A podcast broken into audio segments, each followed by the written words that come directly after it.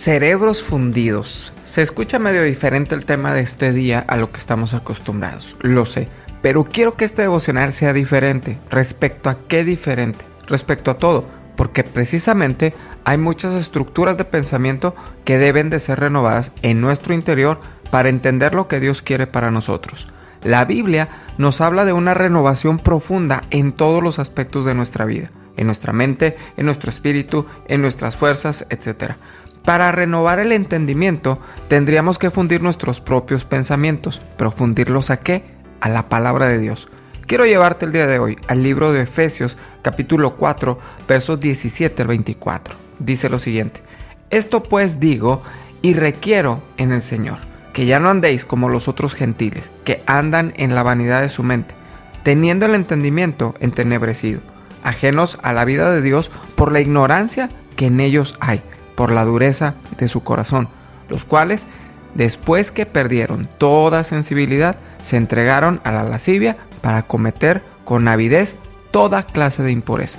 Mas vosotros no habéis aprendido hacia Cristo, si en verdad le habéis oído y habéis sido por él enseñados conforme a la verdad que está en Jesús, en cuanto a la pasada manera de vivir, despojados del viejo hombre, que está viciado conforme a los deseos engañosos y renovaos en el espíritu de vuestra mente, y vestidos del nuevo hombre, creado según Dios, en la justicia y santidad de la verdad.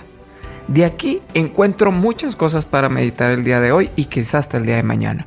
Lo primero que Pablo escribe aquí es que no andemos como las personas que no conocen de Dios en la vanidad de la mente. ¿Qué es esto?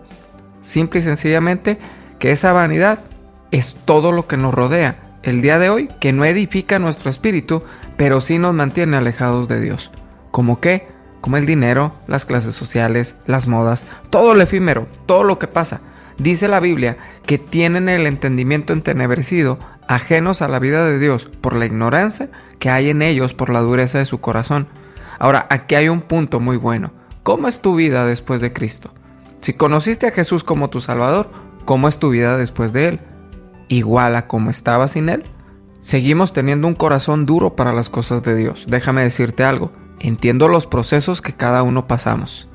Entiendo que hay cosas que vamos quitando poco a poco en el camino con Dios, pero no me refiero a eso. Me refiero a las cosas que definitivamente no hemos querido cambiar.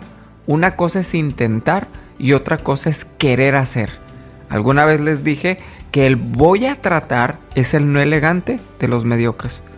O se hacen las cosas o no se hacen. Es así de sencillo. Nuestra vida con Cristo no puede ser de la misma manera como vivíamos sin Él. Entonces lo tomamos como una religión, no como una relación. Y cuando se ven las cosas así hacia Dios, de manera religiosa, nos perdemos de muchísimas bendiciones que Él preparó desde la eternidad para nosotros, incluyendo la vida eterna. Porque Dios no puede ser burlado y pretender que tenemos una religión que nos va a llevar a tener la vida eterna junto con Él sin hacer cambios en lo que somos. Entonces eso es una burla. Porque Él pagó con su sangre por nuestros pecados para que ya no volviésemos a donde mismo. Y si volvemos, entonces perdemos el regalo de la salvación. Por eso dice el verso 20 que nosotros no aprendimos eso de Cristo, porque al recibirlo en nuestro corazón debe de haber un cambio en nuestra manera de vivir. Él nos enseñó un camino de santidad y dice la Biblia que sin santidad nadie puede ver a Dios. Entonces, si yo no cambio mi manera de pensar y de actuar, si yo no fundo mi cerebro con las estructuras que he aprendido en mi manera de vivir y de hacer las cosas hacia las cosas que son de Dios, hacia lo que le pertenece a Él, entonces es estar dando vueltas en círculos y nunca termino por llegar a ningún sitio. Verso 21 dice, si en verdad le habéis oído y habéis sido por Él enseñados conforme a la verdad que está en Jesús, en cuanto a la pasada manera de vivir, despojaos el viejo hombre, el cual está viciado conforme a los deseos engañosos. Uy, esta parte es de confrontación. Si en verdad le habéis oído, cuando hacen como que hacen, pero no hacen. ¿Has conocido personas así? De seguro que sí.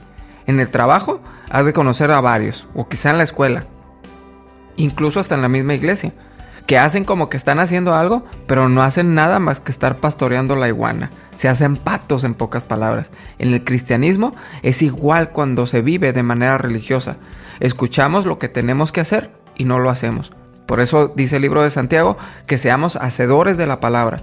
Recibimos la palabra, pero no la ponemos en práctica. De nada sirve. Se vuelve religioso.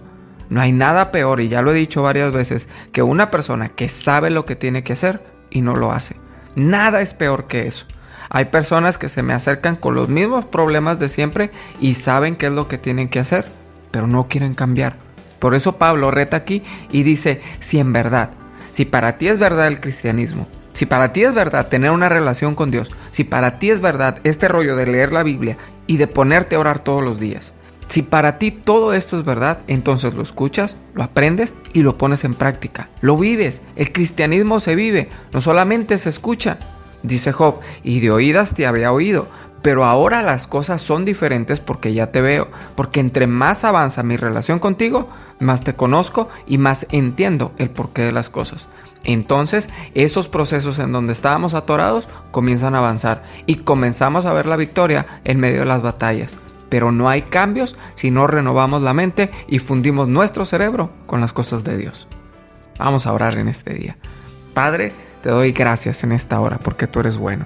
Gracias Espíritu Santo por cada persona que me está escuchando. Gracias porque tú nos estás retando a más.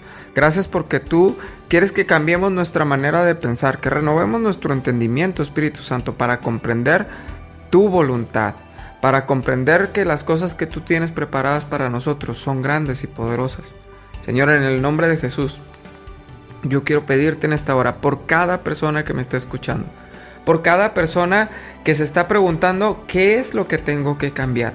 Espíritu Santo, yo te pido que tú le reveles a cada uno conforme a su persona, conforme a su propio entendimiento, conforme a las estructuras que cada uno de nosotros tenemos, que tienen que ser derrumbadas para que vengas tú y puedas reinar en nuestro corazón, en nuestra vida de una manera completa. Señor, perdónanos si hemos tomado nuestra relación contigo como una religión. Espíritu Santo, porque eso no nos lleva a ningún lado y nos aleja de tu propósito divino para cada uno. En el nombre de Jesús, perdónanos.